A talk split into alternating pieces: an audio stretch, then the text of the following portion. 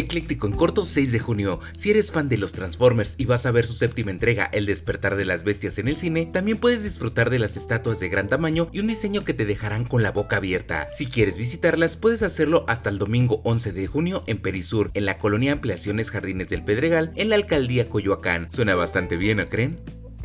Por si te lo perdiste y habías escuchado de la reducción de horario laboral de 48 a 40 horas a la semana, debes de saber que esta será discutida hasta el mes de septiembre, cuando el Congreso de la Unión analice la propuesta que ha traído bastante polémica. El sector empresarial pide que de ser aprobada venga con las siguientes condiciones para que no afecte el sector. Implementación progresiva, capacitación y asesoramiento por parte de las autoridades, compromiso laboral y esquemas de apoyo financiero a sector empresarial. Vaya vaya, ahora imagínense si les dicen que deben mejorar los salarios. Déjame tu opinión.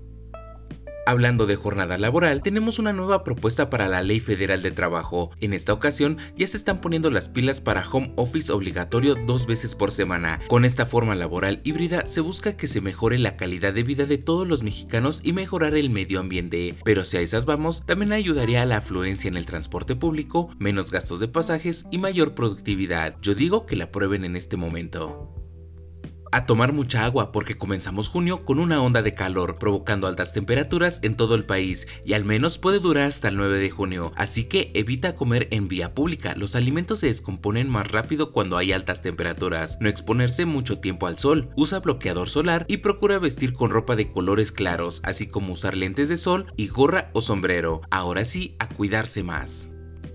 Finalmente, no construyas en la casa de tus suegros. Un hombre causó polémica con la radical decisión que tomó cuando su relación no resultó como esperaba. Tras romper el vínculo con su expareja, prefirió llevarse todo y con todo se refería hasta llevarse la casa. Por ello es que el hombre comenzó a derribar muros y cimientos con el objetivo de no dejar nada. Por eso es mejor irse lejos de la familia para que no se aprovechen de tu nobleza. Soy Andrés Valeria y recuerda comentar, dar like y compartir para seguir creciendo. Que estés muy bien y la pases mucho mejor porque esto es...